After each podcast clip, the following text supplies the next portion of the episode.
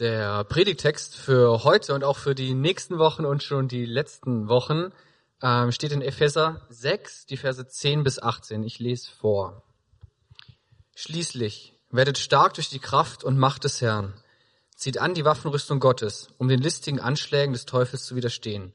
Denn wir haben nicht gegen Menschen aus Fleisch und Blut zu kämpfen, sondern gegen Mächte und Gewalten, gegen die Weltherrscher dieser Finsternis, gegen die bösen Geister in den himmlischen Bereichen.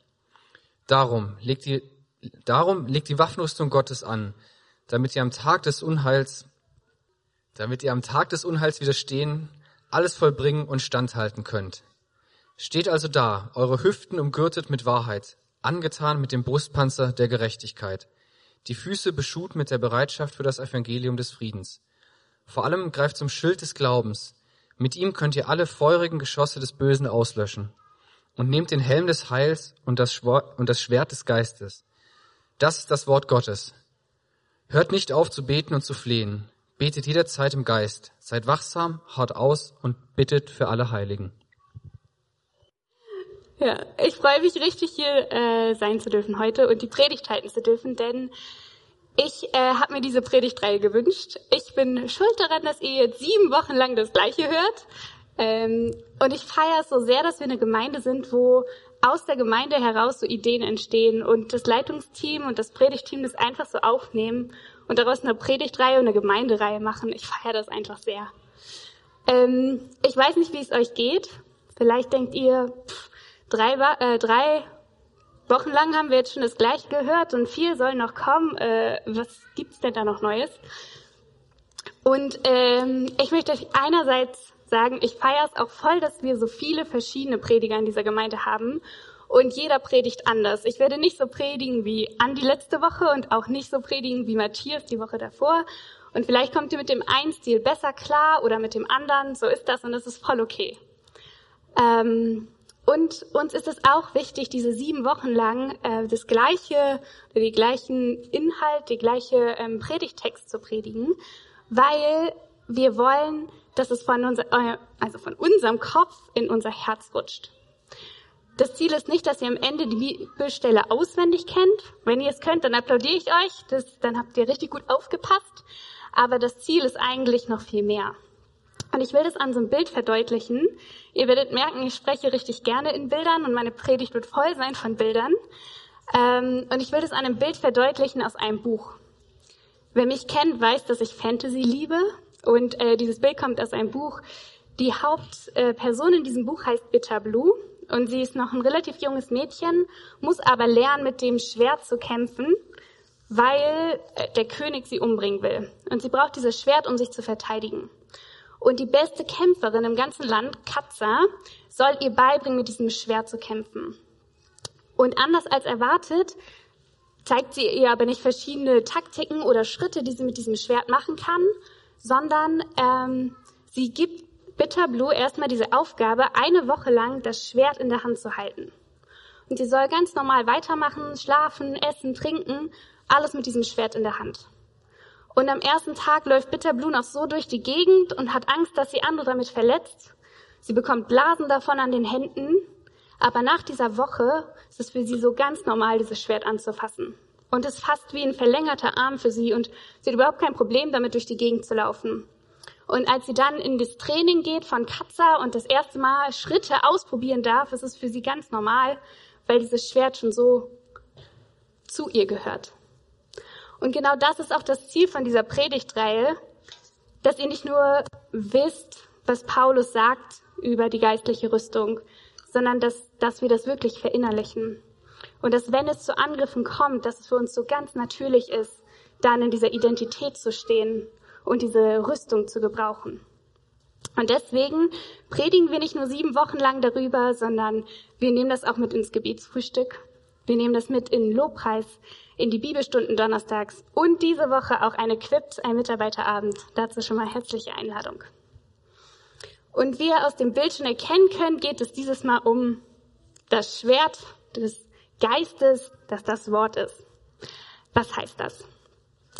Um das rauszufinden, gehen wir, vielleicht erwartet ihr es anders, aber wir gehen nicht ins Neue Testament zu Epheser 6, sondern wir springen ins Alte Testament, in das Buch Hesekiel. Hesekiel ist Prophet und Wächter für sein Volk. Und Hesekiel hat eine schwere Aufgabe, denn das Volk wurde verschleppt. Das Volk Israel ist gerade nicht in Israel, sondern in Babylon. Und Hesekiel musste alles zurücklassen. Seine Familie, na, seine Familie ist mitgekommen, aber sein, sein Haus, wo er aufgewachsen ist, die Sprache, die Kultur, alles zurücklassen und ist jetzt in dieser Fremde.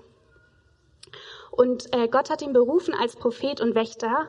Und das heißt, dass das, was Gott ihm sagt, er seinem Volk verkünden soll.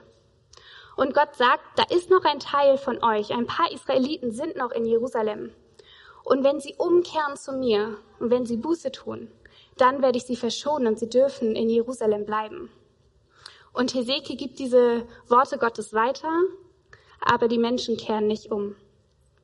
Und so kommt, was kommen muss, auch sie werden verschleppt und auch sie landen in Babylon.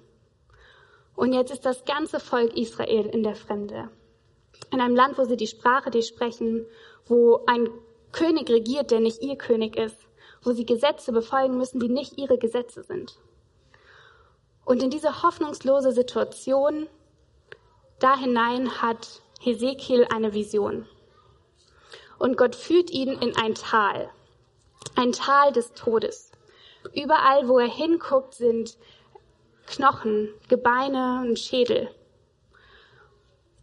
Und Hesekiel sieht dieses Tal des Todes und denkt sich, ja, genauso fühle ich mich. Genauso fühlen wir uns als Volk.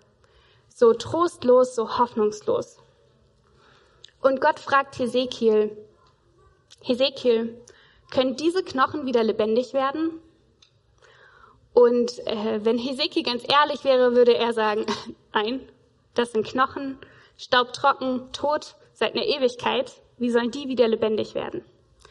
Aber Hesekiel gibt die Streberantwort und er sagt, wenn du es so willst, Gott.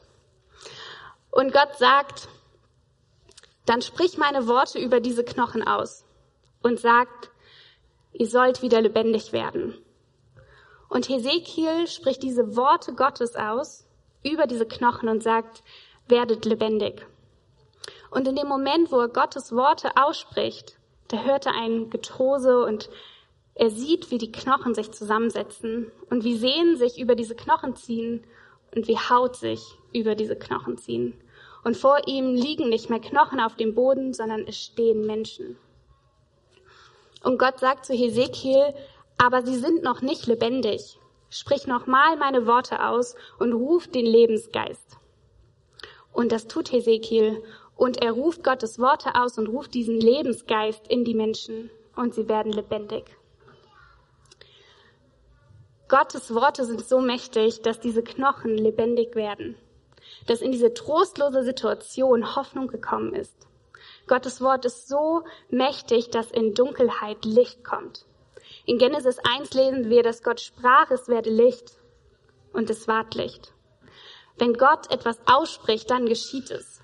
Und sein Wort kommt nie leer zurück, lesen wir in der Bibel. Und das Coole an dieser Situation mit Hesekiel ist, dass Gott nicht einfach dieses Wort ausspricht und sagt, werdet lebendig, sondern dass er Hesekiel dafür benutzt. Und so wie Gott Hesekiel benutzt, um, um Hoffnung und ähm, Leben wieder auszusprechen über diesen Knochen und damit auch über sein Volk, so dürfen wir auch heute Gottes Worte benutzen. Wir dürfen Gottes Wort aussprechen und es benutzen wie so ein Schwert, das wir im Kampf gebrauchen. Denn wir stehen im Kampf. Das haben wir in Epheser 6 gelesen. Nicht gegen Fleisch und Blut, sondern gegen Mächte und Gewalten. Aber wir sind nicht hilflos in diesem Kampf. Denn Gottes Geist hilft uns, dieses Wort, dieses Schwert zu gebrauchen. Und Gottes Wort ist mächtig gegen alle Mächte und Gewalten. In Kolosser 2,15 können wir lesen, alle Mächte und Gewalten wurden entwaffnet und ihrer Ohnmacht bloßgestellt, als Jesus Christus über sie am Kreuz triumphierte. Und auch weiter heißt es in Lukas 10,19, ich, Jesus, habe euch die Vollmacht gegeben, die Gewalt des Feindes zu überwinden. Jesus sagt, wir werden immer noch angegriffen, aber wir stehen in seinem Sieg. Andi hat das letzte Woche schon angedeutet. Das heißt, wir werden immer noch angegriffen, aber wir haben die Vollmacht, diesen Angriffen zu widerstehen. Und Gott gebraucht uns. So wie Jesus Christus das Heil am Kreuz errungen hat, aber wir es verkünden sollen, so hat er auch den Teufel am Kreuz besiegt, aber wir sollen das in den einzelnen Situationen durchsetzen. Was heißt das jetzt? Das klingt alles ein bisschen abstrakt. Was heißt das, dass Jesus den Teufel besiegt hat und dass wir solchen Angriffen widerstehen können? Das will ich euch in einem Beispiel in meinem Leben ähm, verdeutlichen. Und zwar ähm, geht es um einen Albtraum, den ich vor ein paar Monaten hatte. Und ich weiß, dass ich nicht die Einzige bin, die hier gerade mit Albträumen zu kämpfen hat. Und ähm, ich möchte euch von diesem Albtraum erzählen und ähm, euch sagen, wie ich da mit dieser Anfechtung umgegangen bin. Ähm, in diesem Albtraum saß ich in einem Kriegsflugzeug. Und dieses Flugzeug sah irgendwie ein bisschen Star Wars-mäßig aus und hat so Laser äh, geschossen. Das ist nicht so meine typische Traumwelt. Äh, ich gucke auch nicht wirklich Star Wars. Ich weiß nicht, wie, äh, ja, wie das passiert ist. Genau, und ich saß da in diesem Flugzeug und war im Krieg. Und ich weiß noch dieses Gefühl, das ich hatte, dass ich mir richtig siegesbewusst war. Ich wusste, ich sitze in dem besten Flugzeug. Jeden Schuss, den ich abliefer, der wird auch, äh, der trifft auch. Ich brauche überhaupt keine Angst zu haben. Und ich fliege und kämpfe und siege in diesem Kampf und das Flugzeug landet und ich steige aus und plötzlich kommt da eine extreme Angst auf mich. Und irgendwie zweifle ich diesen Sieg an und denke, nee, ich glaube, ich habe doch noch nicht gesiegt. Ich glaube, der Feind ist doch noch hinter mir her. Und in diesem Albtraum renne ich in ein Wirtshaus und verstecke mich da und denke, pff, ich habe totale Angst und will nicht, dass der Feind mich findet. Aber meine Feinde finden mich, zerren mich in den Lieferwagen, bringen mich in eine Tiefgarage und da werde ich zur Zwangsarbeit gezwungen. Und ich wach auf aus diesem Traum und mein Herz rast wie verrückt. Ich bin gelähmt vor Angst. Ich weiß nicht, was ich tun soll. Ich bin allein in der Wohnung. Ich traue mich nicht mal aufzustehen und das Licht anzumachen. Und ich lieg da wie gelähmt. Und das Einzige, was ich tun kann, ist, nach meinem Handy zu greifen und meinen Papa anzurufen, mitten in der Nacht, weil ich irgendwen hören muss, weil mein Herz so durchschlägt. Und ich glaube, dass ich in dieser Nacht angegriffen wurde. Ich wurde angegriffen in meiner Nachtruhe so dass ich nicht ausgeruht in den nächsten Tag starten konnte. Ich wurde angegriffen und gelähmt durch diese Angst, die nicht von Gott kommt. Und ich wurde angegriffen, weil in meiner Identität, weil ich vergessen hatte, dass ich schon im Sieg Gottes stehe und dass er den Feind schon besiegt hat. Und am nächsten Abend vom Schlafengehen, da hatte ich Angst, dass dieser Albtraum wiederkommt.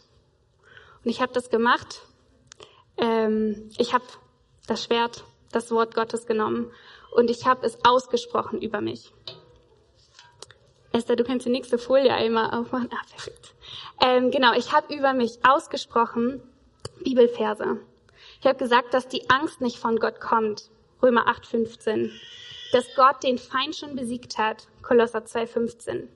Dass ich in Gottes Sieg stehe. Römer 8,37 dass meine Identität in Gott ist, dass ich sein Kind und Miterbe bin, Römer 8, 17, und dass ich alle Gedanken und Träume in der Nacht jetzt Jesus Christus unterstelle, 2. Korinther 10, 15.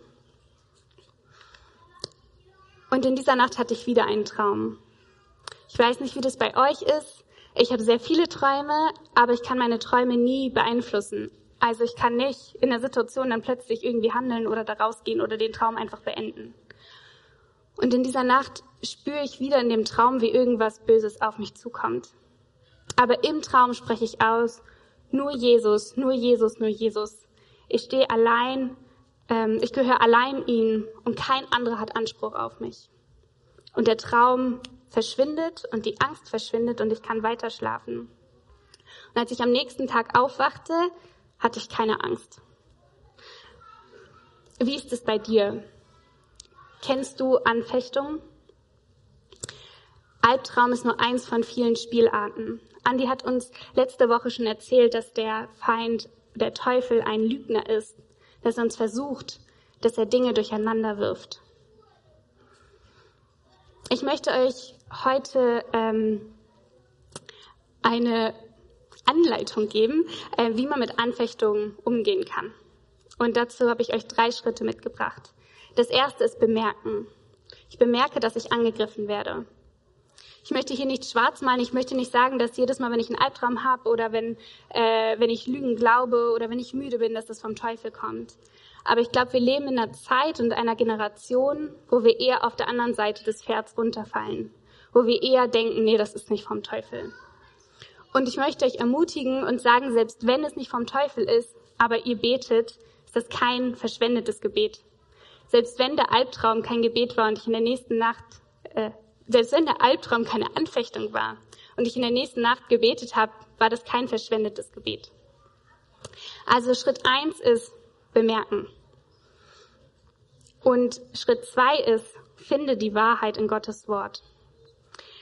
Manchmal kann es helfen, so eine kleine Tabelle aufzuzeigen, wo ich, wo ich eine Lüge glaube und dann Gottes Wahrheit dagegen überstelle.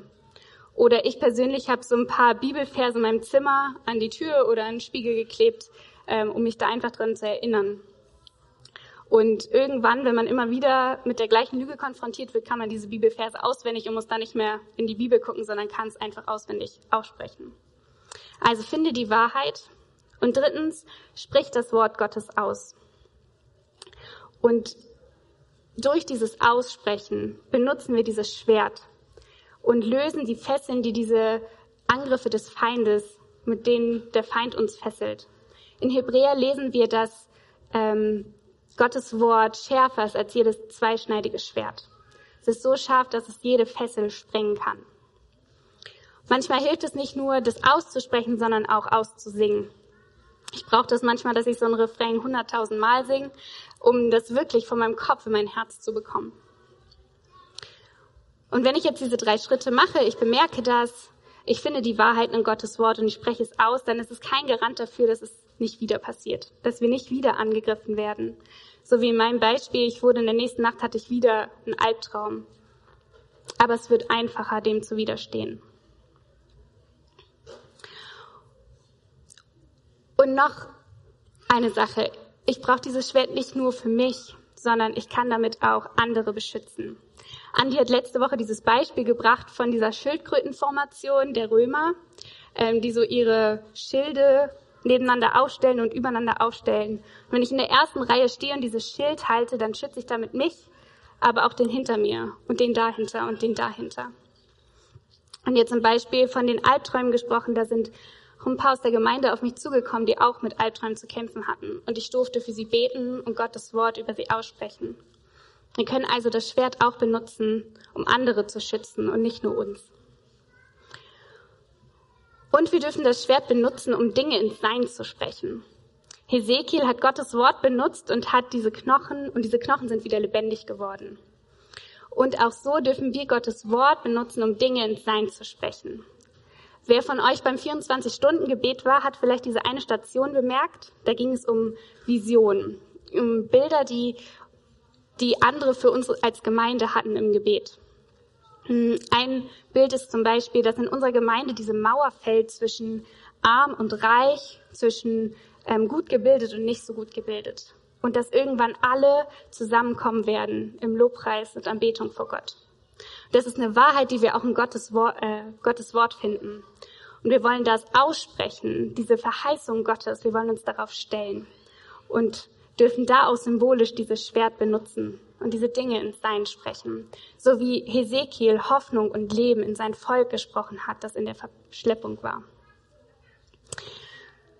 Wir dürfen also dieses Wort Gottes, das, das, Geist, äh, das der Geist uns erklärt, nutzen. Und euch ist vielleicht schon aufgefallen, dass es die einzige Waffe in dieser geistlichen Rüstung in Epheser 6 ist.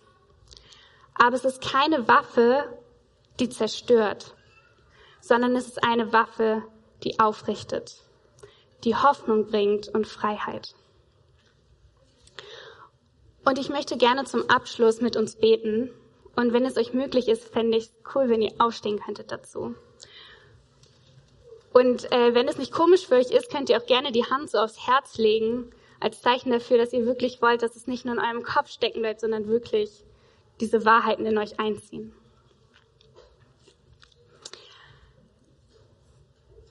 Gott, du bist so gut. Du bist mächtig. Du regierst von Ewigkeit zu Ewigkeit. Und wenn du ein Wort sprichst, Gott, dann geschieht es. Und ich preise und lobe dich dafür, dass du uns dafür gebrauchen willst, in diese Welt dein Licht und deine Hoffnung, deine Freiheit zu sprechen. Gott, und ich bete aus, dass da, wo uns Fesseln festhalten, dass du die sprengst. Und ich bete, dass da, wo, wo Lügen in uns festsitzen, dass du diese Lügen wegnimmst und diese Lehre, die sie hinterlassen, mit deiner Wahrheit füllst. Gott, ich bete, dass, dass all das, was wir in diesen Wochen hier lernen über, über die Rüstung, über ähm, Verteidigung und über dich, Gott, dass diese Wahrheiten ganz tief in uns eindringen. Und dass wir wirklich sehen und erkennen, wer du bist und wer wir in dir sind. Amen.